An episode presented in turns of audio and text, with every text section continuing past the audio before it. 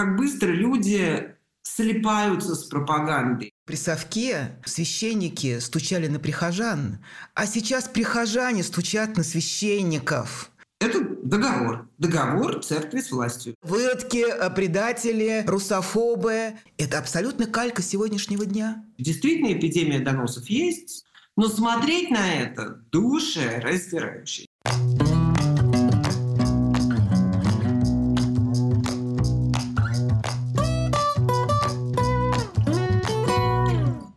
Добрый вечер, дорогие друзья, дорогие подписчики нашего канала. Меня зовут Ксения Ларина. И, как обычно, каждую неделю мы в нашей виртуальной студии встречаемся с людьми, чье мнение нам важно, люди, которые нам интересны. Вообще, что тут говорить и лукавить, близкие нам люди, близкие мне люди. Сегодня в нашей студии Аня Наринская. Ань, приветствую тебя, здравствуй. Привет, здравствуйте все.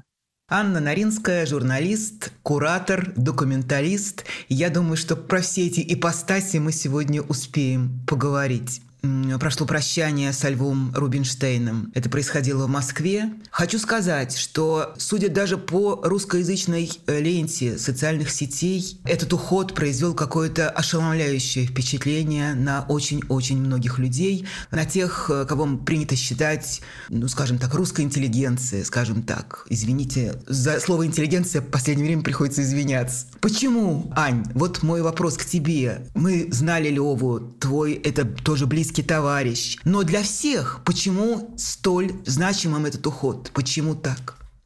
Конечно, мы сейчас расстаемся с фигурой Лев Рубинштейн. И можно сказать, к сожалению, или не к сожалению, но просто надо зафиксировать тот факт, что мы прощаемся сейчас не с поэтом все-таки. При том, что открытый пост, кто на Фейсбуке, советую прочитать, литературовед Илья Кукулин написал замечательный пост о том, что значили карточки Рубинштейна для русской литературы, русской поэзии. И что на самом деле, хотя все ругали, я, я познакомилась э, с Рубинштейном смешно сказать, в конце 80-х. И тогда мой папа, поэт вот Анатолий Найман, но такой как бы традиционный поэт и другие, они очень ругали и Леву, и концептуалистов вообще за то, что они находятся вне иерархии русской литературы, что вот эти карточки или вот эти приговские какие-то крики-кикиморы, скажем, они как бы не вписываются в некую традицию, в которой даже, может быть, есть и переуты, и есть хлебников, есть что-то очень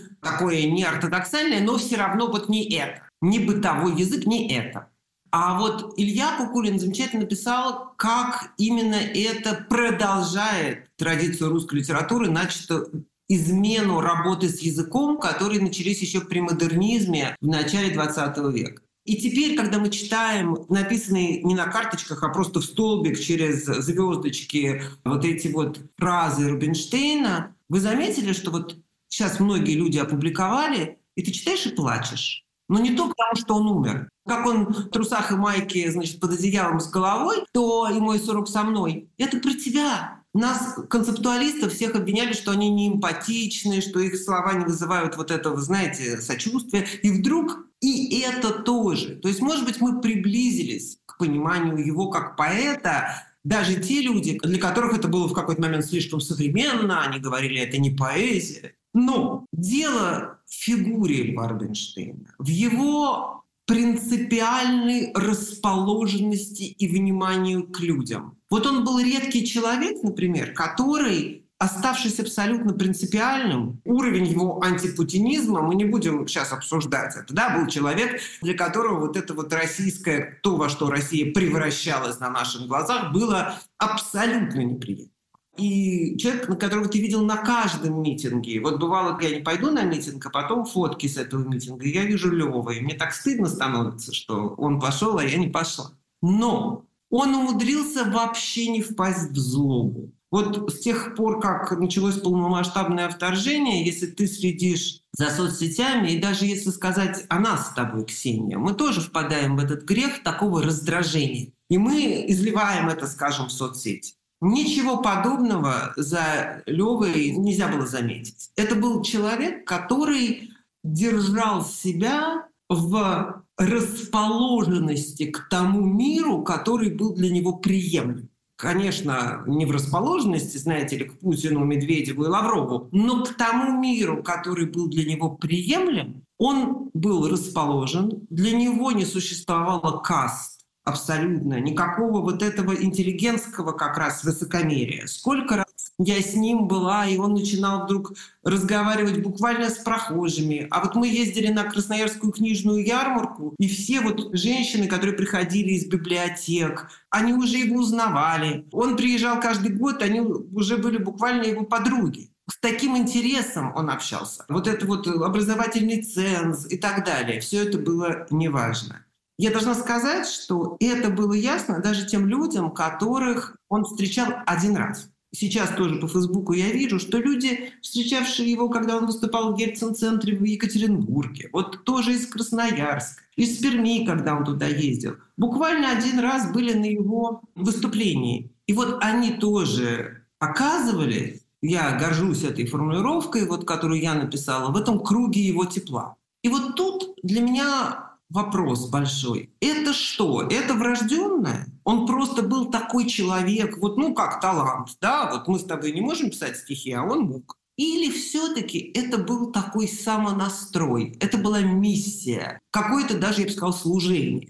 У меня нет ответа на этот вопрос. Может Мне быть... кажется, что это врожденное. Вот ты сейчас говоришь, я хочу тебе в качестве иллюстрации одну зарисовочку. Я сейчас вспомнила буквально сейчас. Какой-то там суд очередной, около дверей суда мы все, значит, э, топчемся, в том числе и Лева. И идет какой-то некий э, мальчик, журналист с камерой и говорит микрофон э, своим, видимо, там зрителям. Давайте сейчас поговорим с прохожими, которые сюда пришли. И подходит к Леве, дает ему микрофон и говорит, здравствуйте, почему вы сюда пришли? Пришли. И Лева совершенно спокойно, с готовностью, именно как простой прохожий, начинает объяснять, почему он сюда пришел. Мне так смеялось потом, потому что я подумала, что кто-то другой сказал бы, да как вы можете? Вы что, меня не узнаете? Вот то, что ты говоришь, это вот абсолютно точно, в нем этого совершенно не было. Вот этой вот фанаберии, этого высокомерия, он абсолютно был человеком человеков. Да, это очень важно.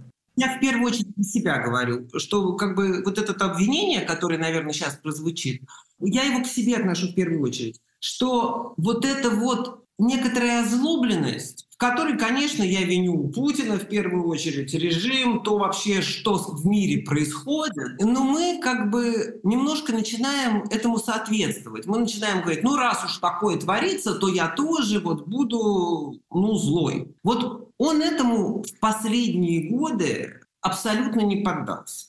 Для меня это, конечно, так сказать, большой урок, потому что вот я тоже хочу сказать, мы все время, и русская литература, да, спрашивает нас, совместимы ли гений и злодейство. Внутренне понимаем, что прекрасно совместимы. А вот совместимы ли гений и доброта? Это гораздо более интересный вопрос. Добрые люди нам кажутся такими простоватыми. И вот именно Лева во всей своей сложности, во всем своем, надо сказать, даже некоторой личной закрытости. Он был открыт к миру, но не распространялся, так сказать, о своей личной жизни и так далее.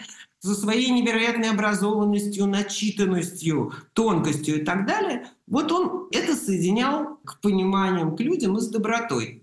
Это куда более интересный и сложный феномен, чем гений злодейства. Я знаю многих людей, которые вот, ну, как бы ездили в Москву, не все же вот как мы с тобой там сидим. А сейчас они говорят мне, ну, если Рубинштейна нет, я не знаю даже и...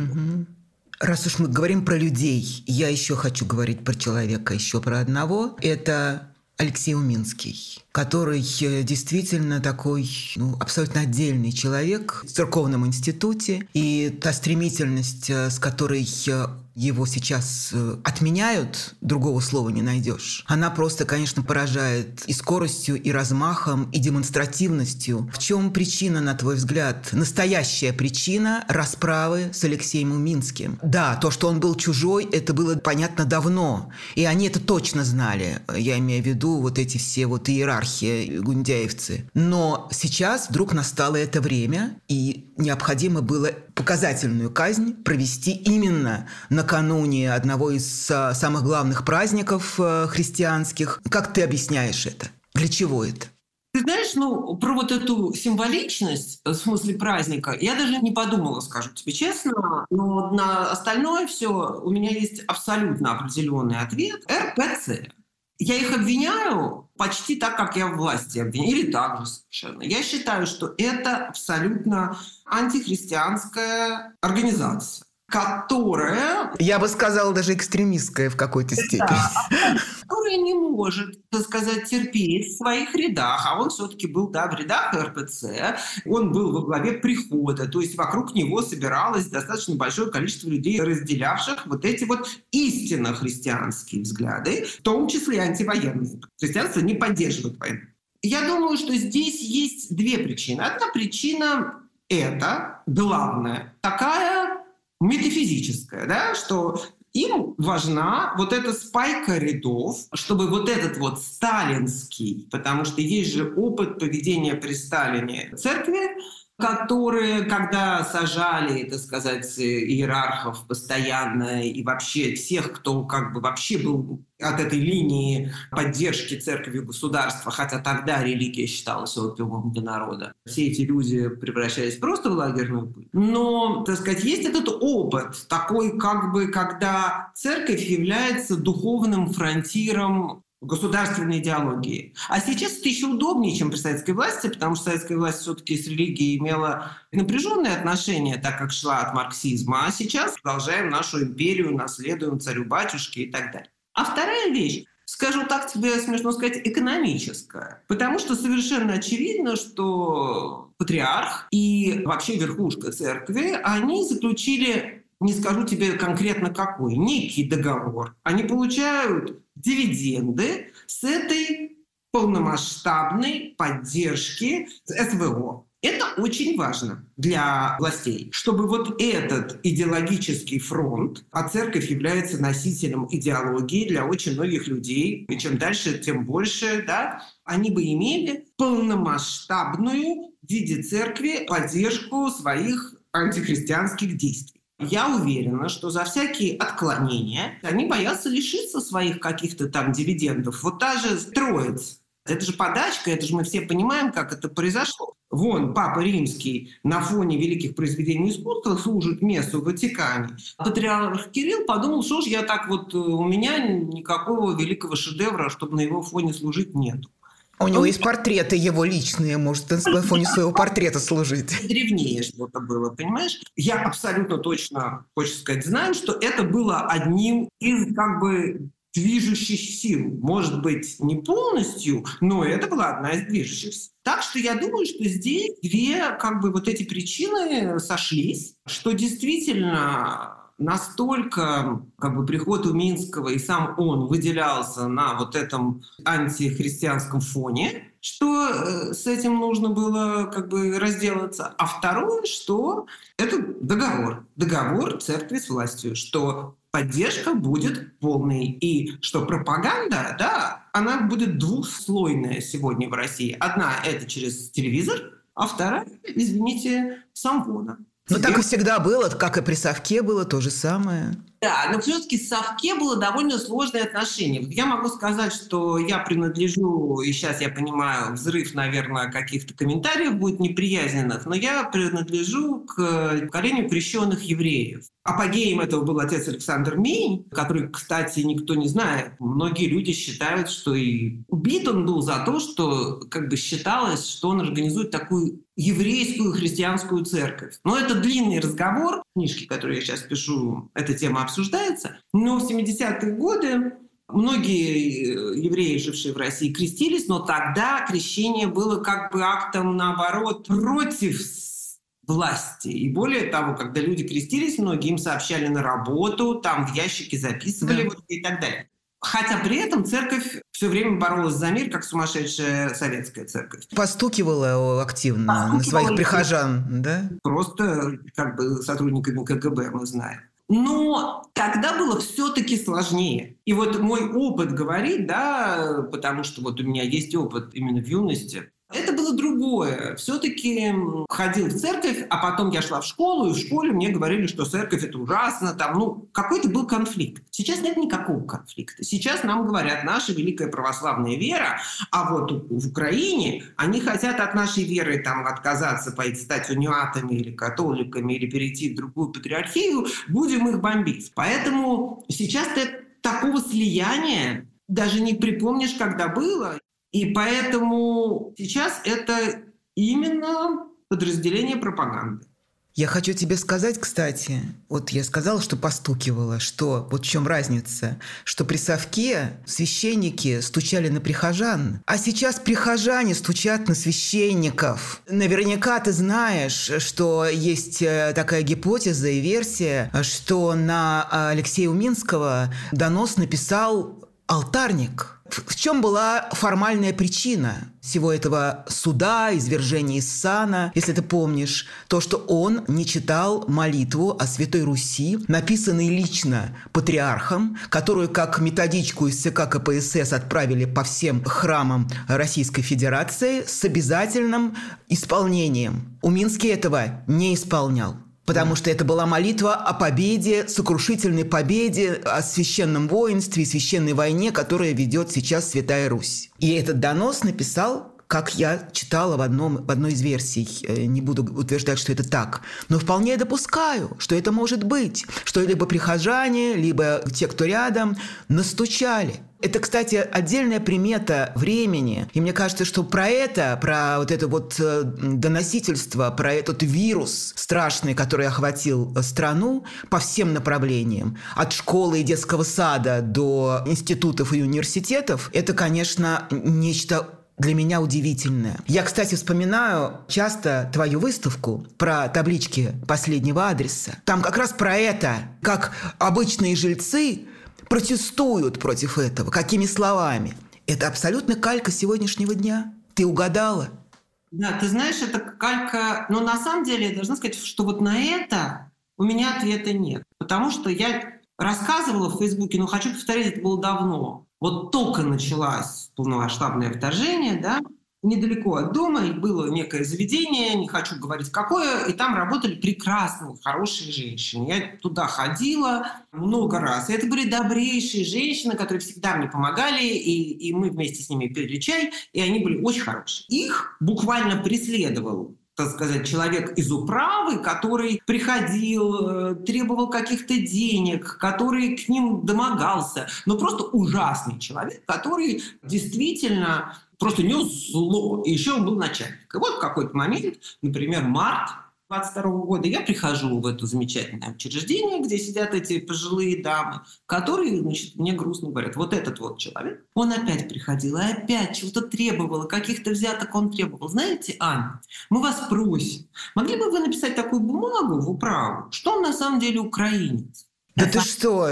Ты понимаешь, это как фильм Звягинцева Елена. Это такой перевертыш, потому что ты, он действительно нес зло. Это ужасный хмырь который просто требовал, чтобы они отстегивали ему какие-то свои... Да ну просто, ну ужас. И который пьяный к ним заявлялся. Ну, и эти хорошие женщины, которые помогали отвечать. И просто вот как только появляется эта возможность, как только донос становится инструментом, и я действительно, я такого перевертыша собственных чувств, вот это как моя эмпатия, она просто так чувств, и я должна сказать, эм, я не хотела бы распространяться, как бы не говорить каких-то подробностей, но могу сказать, что я, ну вот, мои дети взрослые, поэтому я не участвую в российских родительских чатах. Есть разные такие чаты, в которых я состою, как, не знаю, кто там, мой бывший спортклуб и еще какие-то там чаты, э, где участвуют люди, которых я совершенно лично не знаю, а просто мы когда-то имели некие э, личные интересы совместные. А я не стала, например, там большой чат, там место, где я жила, ну, сосед, такой соседский. Знаешь, сколько раз теперь, когда какая-то проблема возникает, буквально ремонта, и ее хотят решить донос. Ну, давайте, например, там вот шумят. Вот это совсем, это произошло неделю у нас. Какой-то кабак, значит, у людей действительно им супер мешает. Пишут, а давай напишем, что это закрытый гей-клуб. Да ты что? Это очень быстро все происходит. Рабат, наверное, действительно ужасный, наверное, действительно всем мешает. Понимаешь, вот, это еще, значит, такие качели, которые, мне кажется, ну, я, конечно, неправильно все время это осмысливаю в некотором литературном смысле. Мне все время хочется, значит, написать такой рассказ или что-то в этом роде.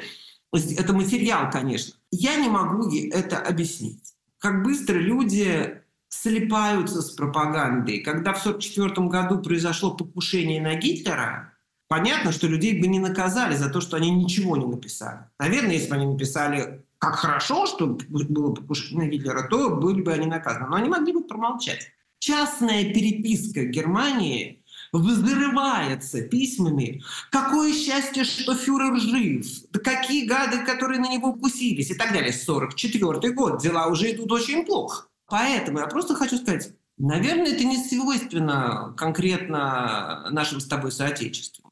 Наверное, это какое-то такое ужасное общечеловеческое качество. Но смотреть на это душе раздирающее. Действительно, эпидемия доносов есть. То есть мы даже не понимаем уровня ее проникновения от стука в церкви, как ты привела пример, до, как я знаю, доносов в высших учебных заведениях, в высшей школе экономики. Это мой вот опыт.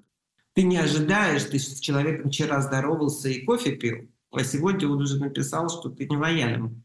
Студенты стучат, что там кто-то назвал войну войной и так далее. Я, да, я думаю, что это такое как бы ужасное общечеловеческое качество, что мы, Россия сейчас имеет режим, который проявляет и подкармливает в людях всю черноту, которая в людях, ну, есть. Ты видела э, вот эту безумную вдову Зиновьева, институт философии, который она требует проверить на детекторе лжи, потому что таких слов это как бы апофеоз вот той темы, о чем мы сейчас говорим с Аней. Вот это совсем вот уже вот даже не знаю, как это назвать. Это вот Выродки, э, предатели, русофобы, как она еще там называла, страшно, сатанинское отребье. Это она говорит про профессуру Института философии, говорит вдова известного философа, неизвестно какого происхождения, то ли красного, то ли белого, он менял цвет в течение жизни. Выясняется, что это вообще еще даже там есть следующий слой, оказывается, вот в этих ее словах, иногда, как нам кажется, немножко сумасшедших. Она говорит, например, и они сидя на своих синих диванах, а оказывается, это шифровки. Она шифрует название неугодных философских изданий. Есть философский очень хороший журнал, который называется «Синий диван» замечательный, вот. И, и там еще, я даже не хочу, про это уже все написали, про другое не хочу говорить, может, кто-то еще не знает, но она еще там шифрует конкретные доносы. Многие сейчас учебные заведения или тем более заведения, так сказать, уже научно-исследовательские, где большая наука, они пытаются балансировать. Скажу тебе, что Институт философии Иран – это такое место протеста тотального и тотального антивоенных настроений. Они падают все-таки вот в эту апологетику путинизма. Уже это наказуемо.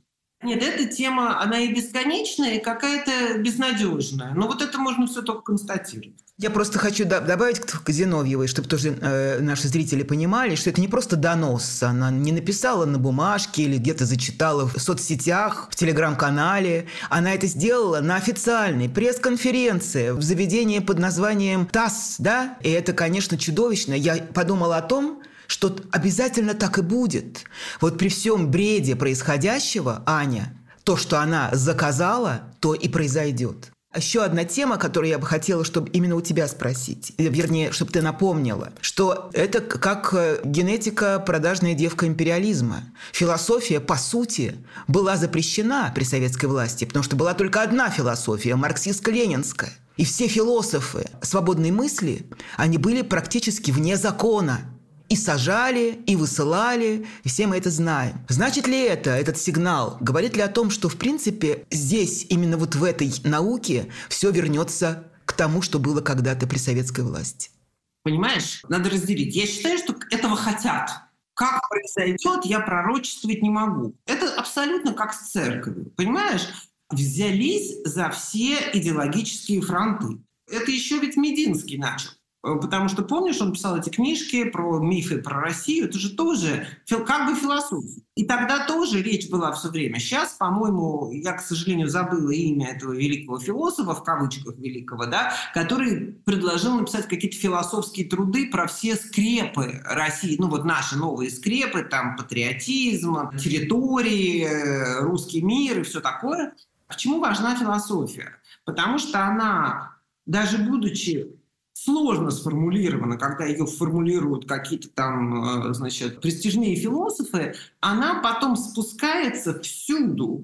Ну, грубо говоря, как было вот при советской власти.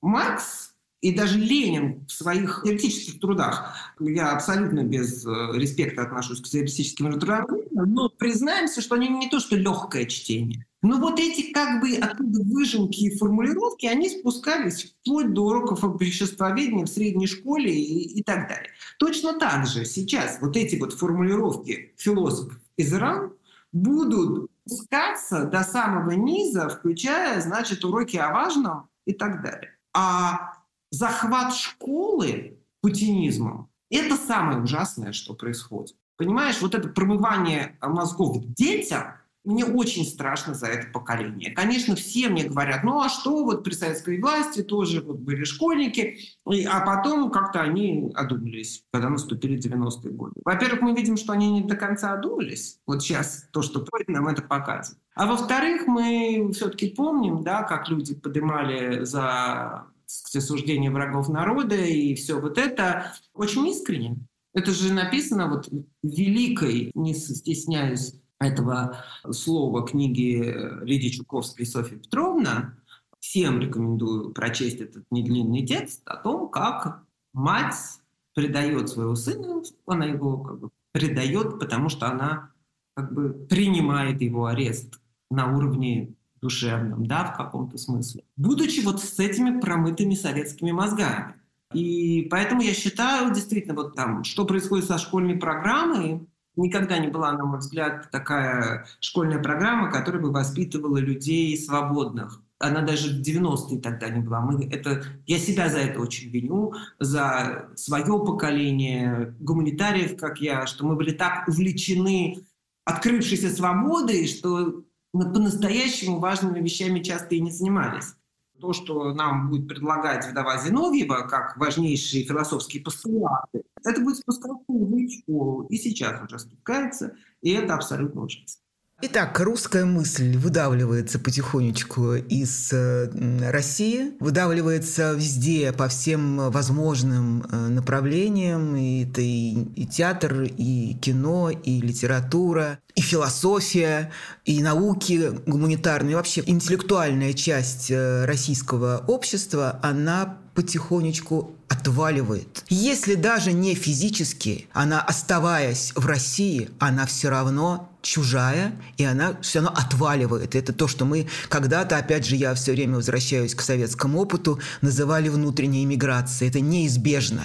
Но есть некое отличие, как мне кажется, важное, опять же, от советского времени, потому что тогда действительно уезжать это было немножко умирать, а то и немножко это как умереть действительно. Сегодня эти связи не нарушены. Связь через границы, этих границ нет.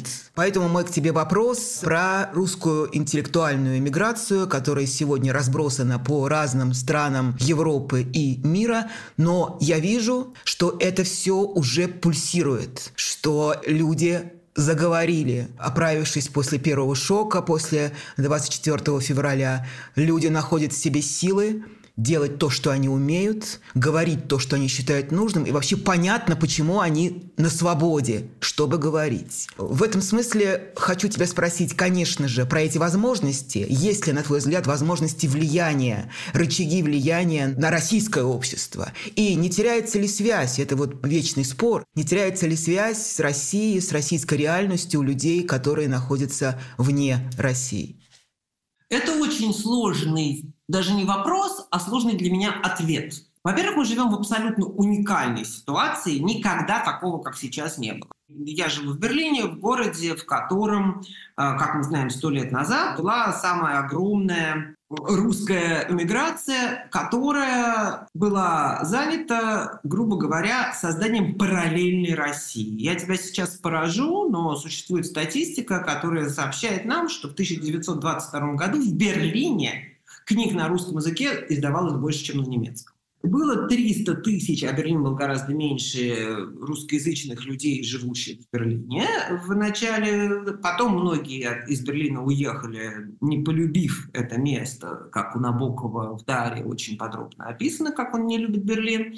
Ходосевич называл Берлин мачехой российских городов, но при этом как бы здесь было много издательств, несколько русских театров одно кафе русское русским кафе, другое погоняло. Выходили ру... Ну, газеты на русском языке и так далее. Тогда люди бы стремились создать параллельную Россию в эмиграции. Но как бы они прекрасно понимали, что они это делают для себя, потому что не было способов доставить это все на территорию Советской России. Ну, то есть, вот. Это как бы было действительно такое создание некой духовной России, которая была бы вот в диаспоре. Сейчас, конечно, из-за интернета, и который даже все-таки с VPN работает в России, и мы с нашими друзьями, которые же остались в России, переписываемся в Фейсбуке, они видят наши посты и так далее. Вот, это абсолютно уникальная ситуация, которая работает и на нас, и как бы и против нас. Потому что, безусловно, нас всегда будут обвинять, нас, иммигрантов, в том, что мы не понимаем российского контекста. Что, например, наши какие-нибудь вот такие возмущения, а мы не знаем, в каком на самом деле обстоятельствах люди находятся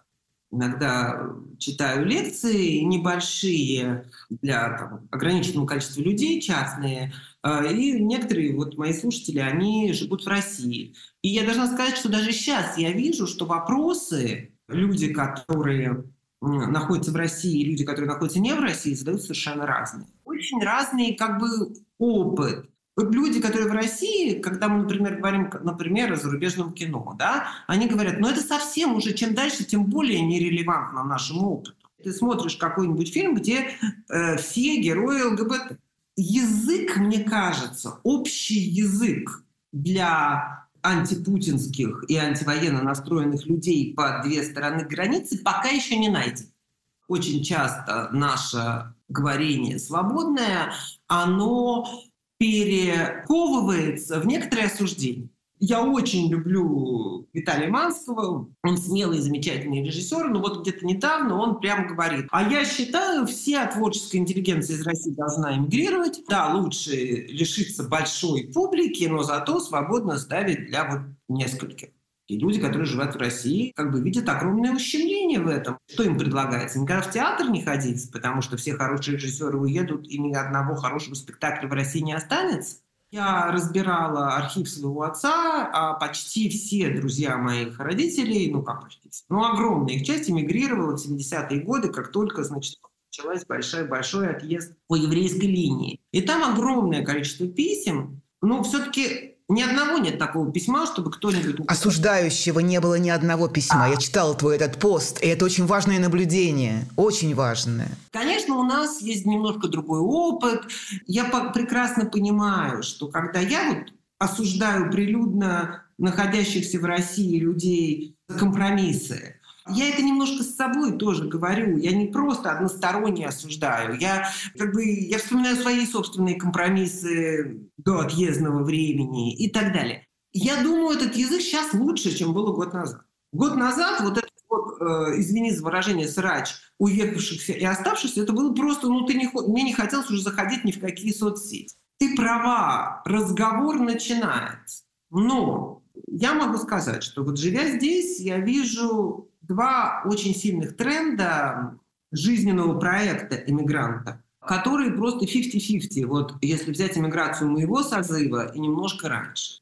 Никогда, и это наблюдение буквально даже немецких опросов, если говорить о Германии, никакой слой эмиграции так не хотел ассимилироваться и перестать даже быть, вот, ну, в нашем случае, россиянами, как наш созыв. Люди бросились учить немецкий, при том, что, да, все знают английский, вроде как можно в Берлине жить, только зная английский язык. Как сумасшедшие бросились учить э, немецкий. Ты считаешься, что ты преуспел, не если работаешь в каком-нибудь русскоязычном и рассчитанном на русскоязычном заведении, СМИ или образовательном. А вот если ты устроился в настоящее западное, ну не то что западное, а настоящее на как бы в моем случае немецкое место, вот это ты молодец. То есть существует два тренда. Один тренд просто отказаться от своей российскости, потому что понятно, что с ней связана огромная травма, в разных плоскостях.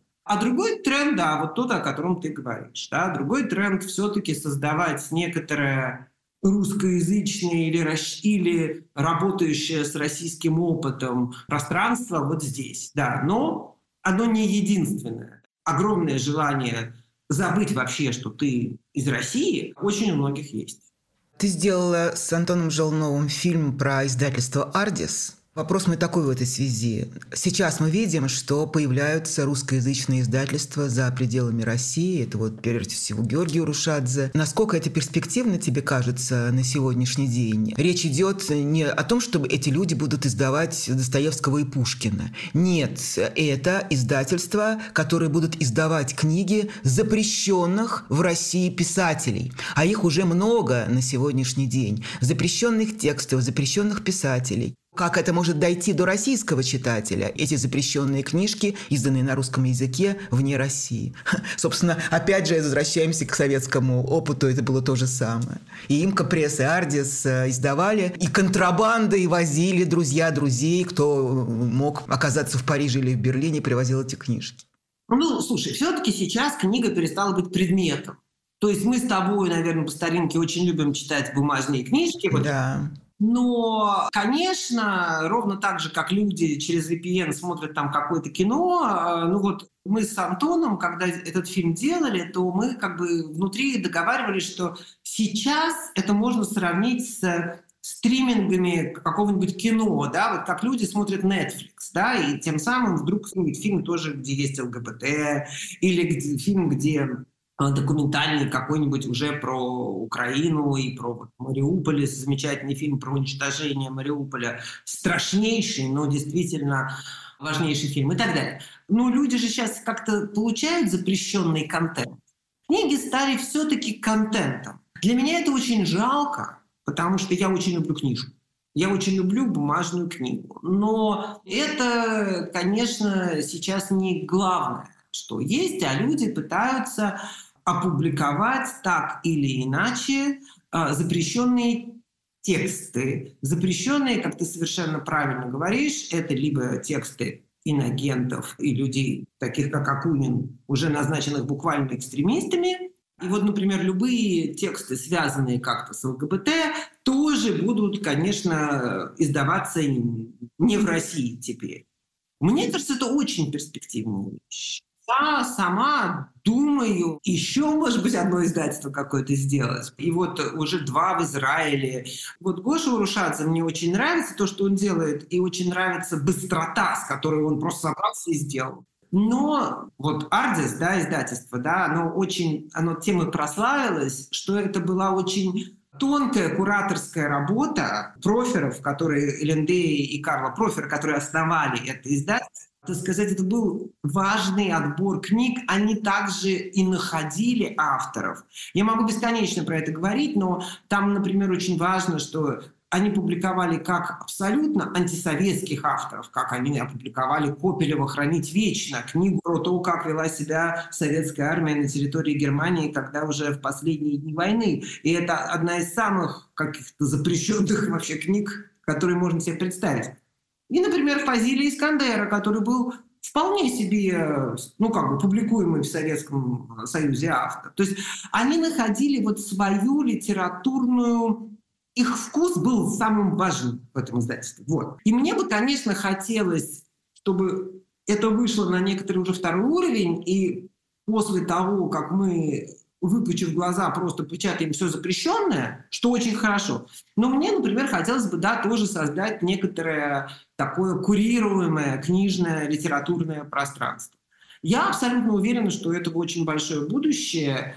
Давайте не забывать, что книжки, да, это все-таки самые дешево создаваемые литературные и культурные произведения. Да? Ты кино без денег не снимешь. Даже сегодня, когда там ты можешь снимать на дешевую камеру, чуть ли не на телефон. А вот книгу ты напишешь. Поэтому я прямо надеюсь на какой-то расцвет текстовой культуры. Вот э, оптимистическая нота.